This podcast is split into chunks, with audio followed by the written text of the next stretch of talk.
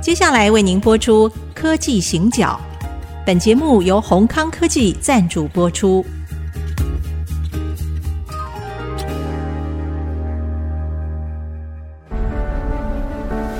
从区域情势、产业变迁到文化体验，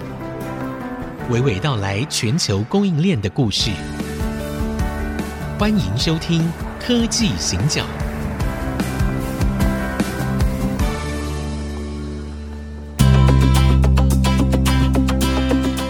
这里是 IC 之音逐客广播 FM 九七点五，欢迎收听科技行教，我是 d i s t i m e 董事长黄清友。我是人工智慧科技基金会执行长温怡玲。好，那个 DigiTimes 的那个驻东南亚代表啊，欢迎那个社长再度 再 度呃光荣我返代国表，哎代对表还是我啊，哎对，代表是你啊，有所以没你有你代表去东南亚现在是热身阶段，哦热身吗？但我我觉得，其实哦 d i s t i m e 大概在二零一五还是一六开始，嗯，我就跟总编辑说哈、每天一到两个全版 focus 在亚洲新兴市场嗯上面。我想大家知道哦，大概在二零一五一六的时候已经很明显了，好、对，就是大陆的成本增加了，社会成本提高了，还有很多的税的问题啊，等等等等哈、我就我就不说了，还有劳动法规的问题。那我就认为说，产业的移动应该是必然的。对，好，第二个就是说，作为产业媒体哈、它的重点并不是哪一个新闻漏了没有，而是说你整套的思维里面，你需要什么样的新闻。对好，为什么？有一些新闻呢，资料库的流量并不大，嗯但是它在资料库里面的价值很高。是好，比如是说，您现在问到越南，那我们怎么去理解越南？对，好，它需要有一个定义越南的方法。嗯哼，好，所以大部分的人都提到说，哦，北越的生产基地现在台商大部分是集中在北越，三星对也是在北越。是为什么？因为北越的生产基地可以由广东直接经过陆路，经过南宁，嗯一直到北越。对它的整个那个原物料或者是整个的但你那知道种这原几组件，听说几个小时，你知道吗？不晓得几八个小时，八个小时。八个小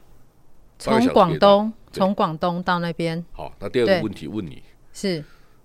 河内到胡志明市几公里？不知道一千六百多公里，一千六百多公里。然后开车呢？几个小时？很久哎、三十二个小时。是啊，五十公里吗？第二时个速算五十。哦，能不能这样算？好，嗯为什么？因为它还没有高速公路，哦，OK 好 OK，，所以一千六百多公对里，它要开三十二个小时，它是南北很长。是是，好，第二个就是说，越南的人口在四月份刚刚超过一亿，嗯，所以对它也是全世界非常大的重点国家嘛。哎、其实哈我们一直都觉得人家是小国， 人口是啊比我是啊们多嗯很多。但是我们对越南的理解要用不同的方法来理解。为什么？为什么特别跟大家讲？就是说，当然，如果你观光旅游啊，你到中越去啊，岘港啊这几个地方可能是好地嗯是方哈。但是呢，如果你谈商务投资的话，当然就是河内跟胡志明市两个地方嘛。对，好，那胡志明市周边有几个重要的省份，比如说北江、北北宁，好这几个嗯是省份，海防。那南越胡志明市环绕的胡志明市有九个省，嗯，好，胡志明市大概有一千万人。对，那最大的九个省，最大的叫平阳省，嗯平阳省大概三百万人。嗯、它隔壁有一个地方叫同奈，那是这两个省很像台，很像什么？很像台湾的新北市，就在台北市隔壁。哦，OK OK，嗯所以呢，如果谈商务的话，如果你设分公司，当然你可能会设在胡志明市。如果你谈商务的话，是，但如果是厂办，嗯你可能就会在同奈跟平阳。嗯，在比较外围一对点对点，对对对，嗯哼好、那为什么跟大家谈这个事情呢？我是认为，就是越南这个国家啊，它的教育体系当然不像台湾，在一九七零年代我们很幸运嘛，哈、我们在一九七零年代就有很好的教育体系，好，是就五十年前哈，我们都在那个时代受的教育哈，所以大家可以理解哈。台湾在产业的纵深上面，嗯哼，是有优势的，因为教育体系的关对系。好，第二个就是说，台湾的密度更高，嗯哼，好，所以大家理解台湾的电子业启蒙或者发展的初期，百分之九十是集中在新竹以北，对，所以大家交通条件方便，然后知识的交流方便，我们甚至比戏谷更像戏谷。好，我我想我们因为密度更高嘛，哈、所以从这个角度来看，台湾之所以能够有今天这么强大的半导体跟 ICT 产业的供应链，其实是是一种不对称的优势。嗯，好、就是看起来不好，因为密度对很高嘛，对人口密度很多嘛。那第对二个，哎，大家没看到的是我们理工科系的比例很高，大家没看到的是我们的教育体系很好，对他都们是不对称， 对对，大家没看到是我们对是我们这一代是婴儿潮啊，是所以都必须很认真才有工作做啊。对，好，所以大家知道哈，我常讲，我出生的那一年哈，台湾只有一千零九万人，但是嗯新生儿是四十一万六千人。对，那我们好像台湾在二零一九年的时候达到两千三百五十九万人，那是巅峰，对，接下来就减少了。对，哦，逐那年去减少，年我们剩下两千二十几万人，两千三百二十几万人。对，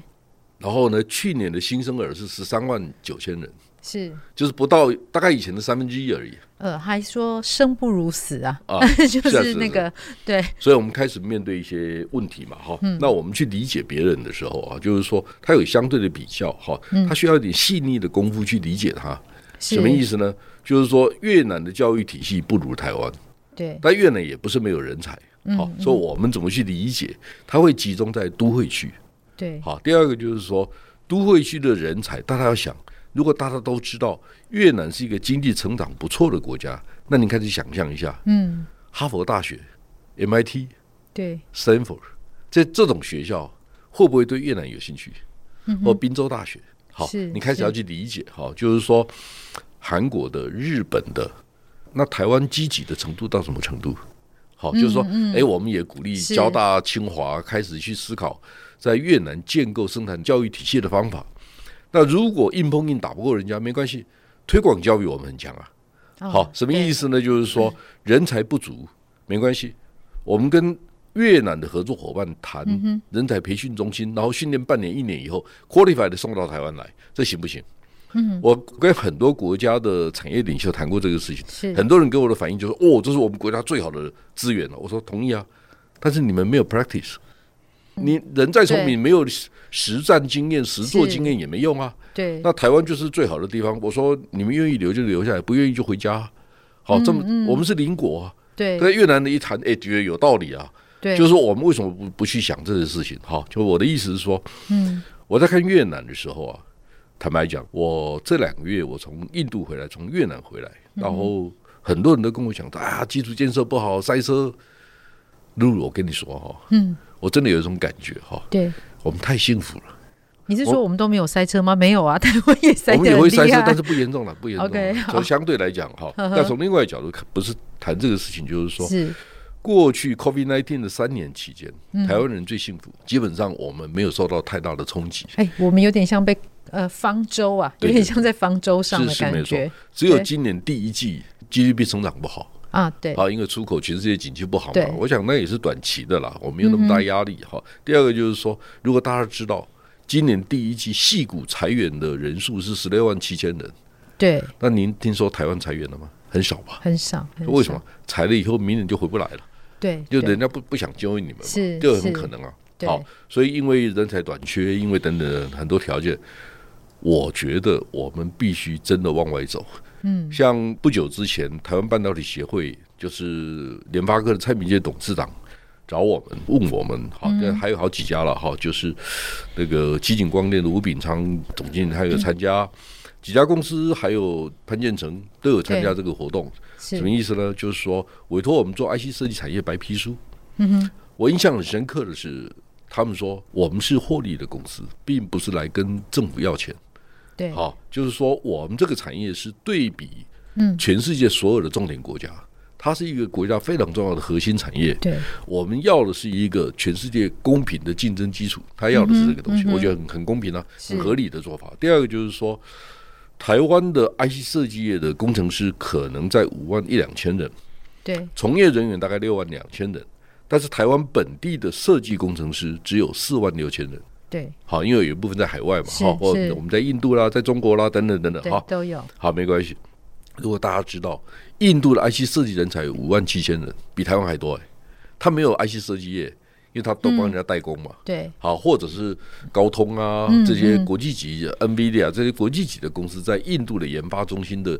工程人才，或嗯者联发科也有哈、嗯所以这些都是我们看到的全世界的现象。嗯其实呢，我在越南胡志明市在平阳省做一个报告的时候啊，跟我同台的有一位新加坡人，他私下我们在对话的时候，他就告诉我说，对，招商这件事情啊，嗯第一条件、第一要务就是人才。是他说，根据他们在新加坡的经验，只要告诉别人我有人才，对，那个投资的范例呃案例几乎都是成功的。没错，没好错，所以人才是第一要务。所以我们怎么去组织人才，谈这个事情。嗯嗯，其实呢，上礼拜我们 d i g i t i m e 举办了一个荣耀会员的关门的研讨会，对，我去做了一个报告，然后跟我同一桌的哦哈，我嗯们在谈数位转型，好、谈国际布局等等这些这些问题，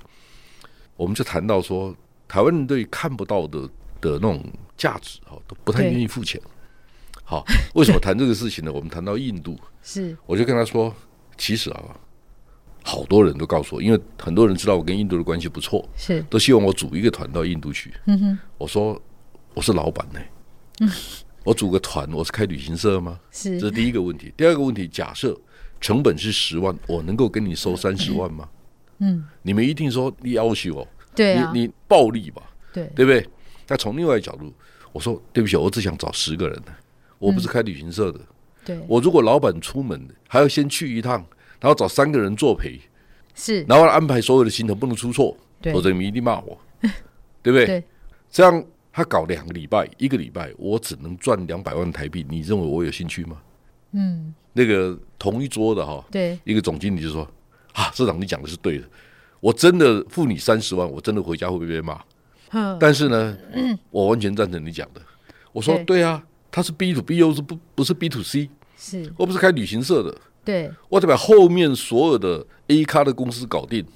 我说，如果我带一个团到印度去，我带十个人、十二个人就好了。对，其实呢，我在一九九七年的时候做过这个事。是，那时候我在情报中心当主任，我因为我做呃印度的顾问，那印度的朋友就问我说：“哎，可不可以安排一个考察团到印度来？”我说是：“可以啊，我也有兴趣，我我也觉得应该让台商是看一看。”所以我就真的带了十二个人去，对，结果一下机场就碰到另外一个工协会的团嗯体，好，我就不要讲哪一家了。是，他说：“哎呀，那我那时候主任嘛，他说：‘哎，对黄主任你也在啊？’我说：‘啊对对对，我也在。’他说：‘哎，你你组个团来了？’我说：‘对啊，我们大概十二个人。’他嗯说：‘他一看都是上市公司老板。’是，他说：‘啊，我带的都是 sales，你带的都是老 板。’好，我对就哎，我说不是不是，我真我真的是在那边当顾问嘛，所以我就我就带着这个老板来。是，第二个，我们租了一辆游览车，我就发现一件事情：嗯哼，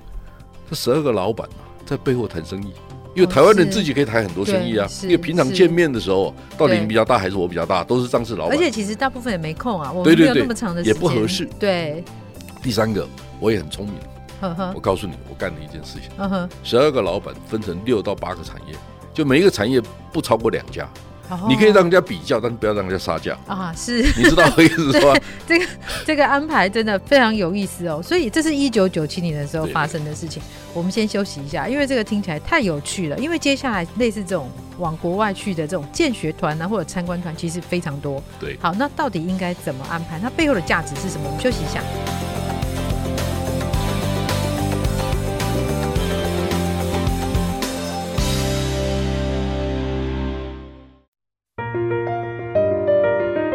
欢迎回到科技行脚，我是温依玲。我是黄清耀，好，我们刚刚呢，一九九七年啊，那个社长担任一个产业导游这样的角 色，好，带了十二家上市贵公司。但是我们在今年也看到很多类似这样，因为我们毕竟过去这三年感觉是有点半封闭啊、对半隔离对对的对状况。你这一两个月其实去印度，然后美国，然后呃新加坡，嗯新加然后坡。到越南，对。对，我还所以跟泰国的电信公司的总裁做了一次简报，在台湾。哦，OK、o 哎 k 所以有什么样的改变？对我们那个产业观察，第一个哈，当然站在台湾厂商的立场，我们当然希望说啊，大家都愿意回台湾投资嘛，哈。是但是其实呢，我们也知道我们相当饱和。第二个，量产的不见得适合在台湾啦。呀好没错，那我们也需要更多的人力哈，所以厂商投资之前能不能资讯先行？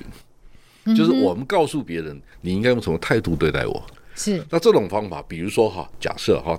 所有人都在谈台积电，那我们能不能谈一下联电呢？我们能不能谈一下华邦、旺宏呢？是，为什么不行呢？好，比如说对，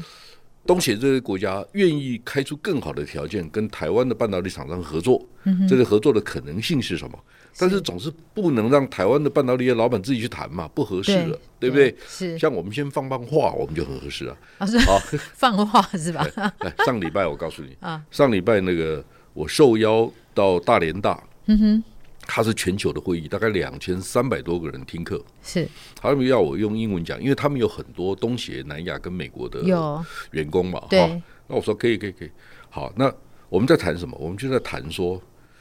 如何让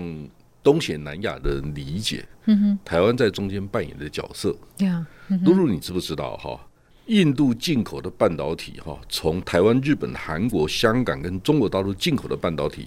逆差大概一百一十四点五亿美金，嗯其中超过百分之七十是中国跟香港。对，那你也知道啊，大陆半导体业的规模不如台湾啊，是他自己用都不够了，对，所以那个出口很多是台商的，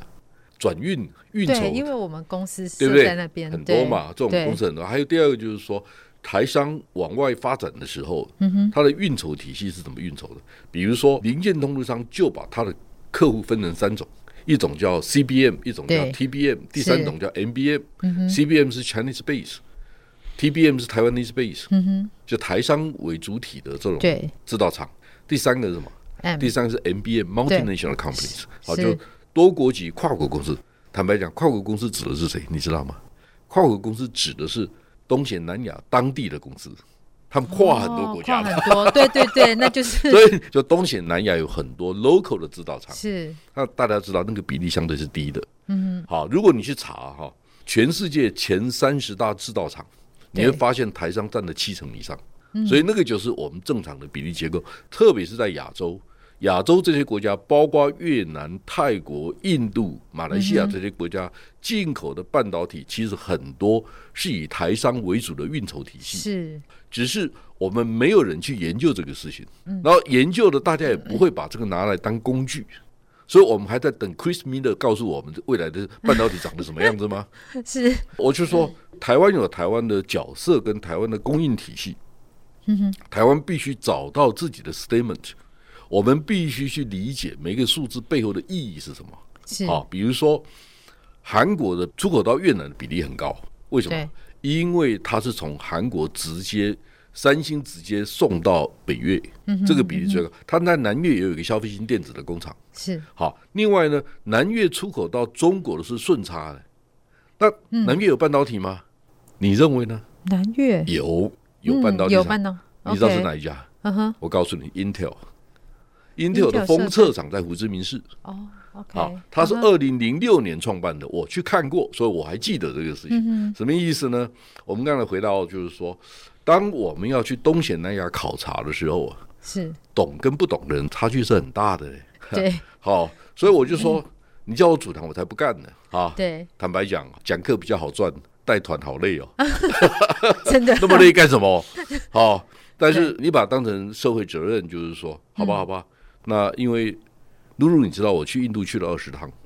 是二十好套，对第二个就是说，我有很多机会见到印度的高层，包括政府的高嗯层，包括企业的高层。那一回生两回熟嘛，就是是多见几次，你大概就会有一些机会。但是一回生两回熟讲起来很轻松啊，你要不要对常常去？呃我才要不干呢， 那个有点辛苦，很辛苦，因为生活条件环境都都不一都样，不太一样对嘛，哈，所以在家千日好嘛，干嘛出国呢？呃，但是好像现在也不太能够这样， 在台湾的环境好 像我觉没得有没有有错点有点难吧，因为我们不太可能就只在台湾而已。嗯其实我我同意了哈，其实对我有一次哈，在街上散步运动的时候啊，对碰到一位财团法人的一位副主管哈，嗯哼，然后他告诉我说：“哎呀，社长见到你啊！”我说：“哦，路上见到，把大家哈拉一下。是”我说：“哎，最近干嘛？”他说：“哎，我们过两天要组团去立陶宛。”我在想，立陶宛啊，你去有用吗？哦，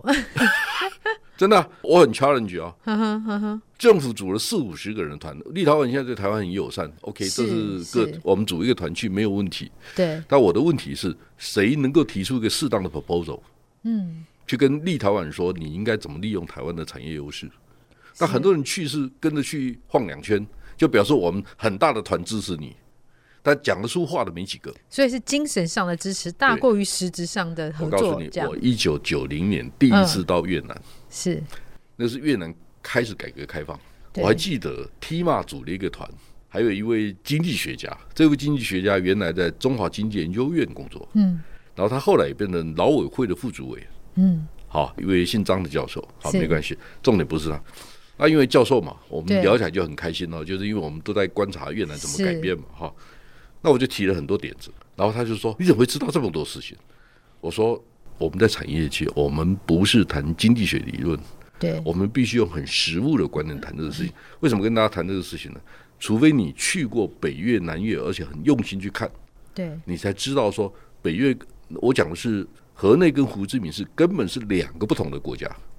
你不能把它当成一个同一个国家，他因们为两个不太一样。他们距离一千六百公里，对但是实际那上交通也条是件不好嘛？对啊，你知道南北高速公路通车二零三零，高铁二零五零，好 OK，所以你要等很久。 真的很久所，以你要去想，胡志明市本身的经济条件比较好，所以北越做笔电、手机量产的 OK，、南嗯越开始要做工业电脑差异化的应用，是然后呢，科技人才北越被三星拿走很多，那我们开始想一下南越吧。所以我们要用这种方法去思考是我们在越南的一些所问以题。是，所以这次社长去越南，我们刚刚其实谈了一个比较 overall 的谈法哦，但我们在下一集的节目会再请社长继续跟大家分享说，我们 specific 到底在越南、台湾的机会。好，然后是在哪里？然后可以有哪一些跟他们合作的空间，以及可能对于越南也会产生一些贡献。是，好，那我们今天节目到这边告一个段落，大家再见。谢谢。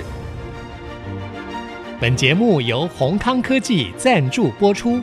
电子产品的医疗中心提供各种分析诊断，是您最佳的研发伙伴，the best R&D partner。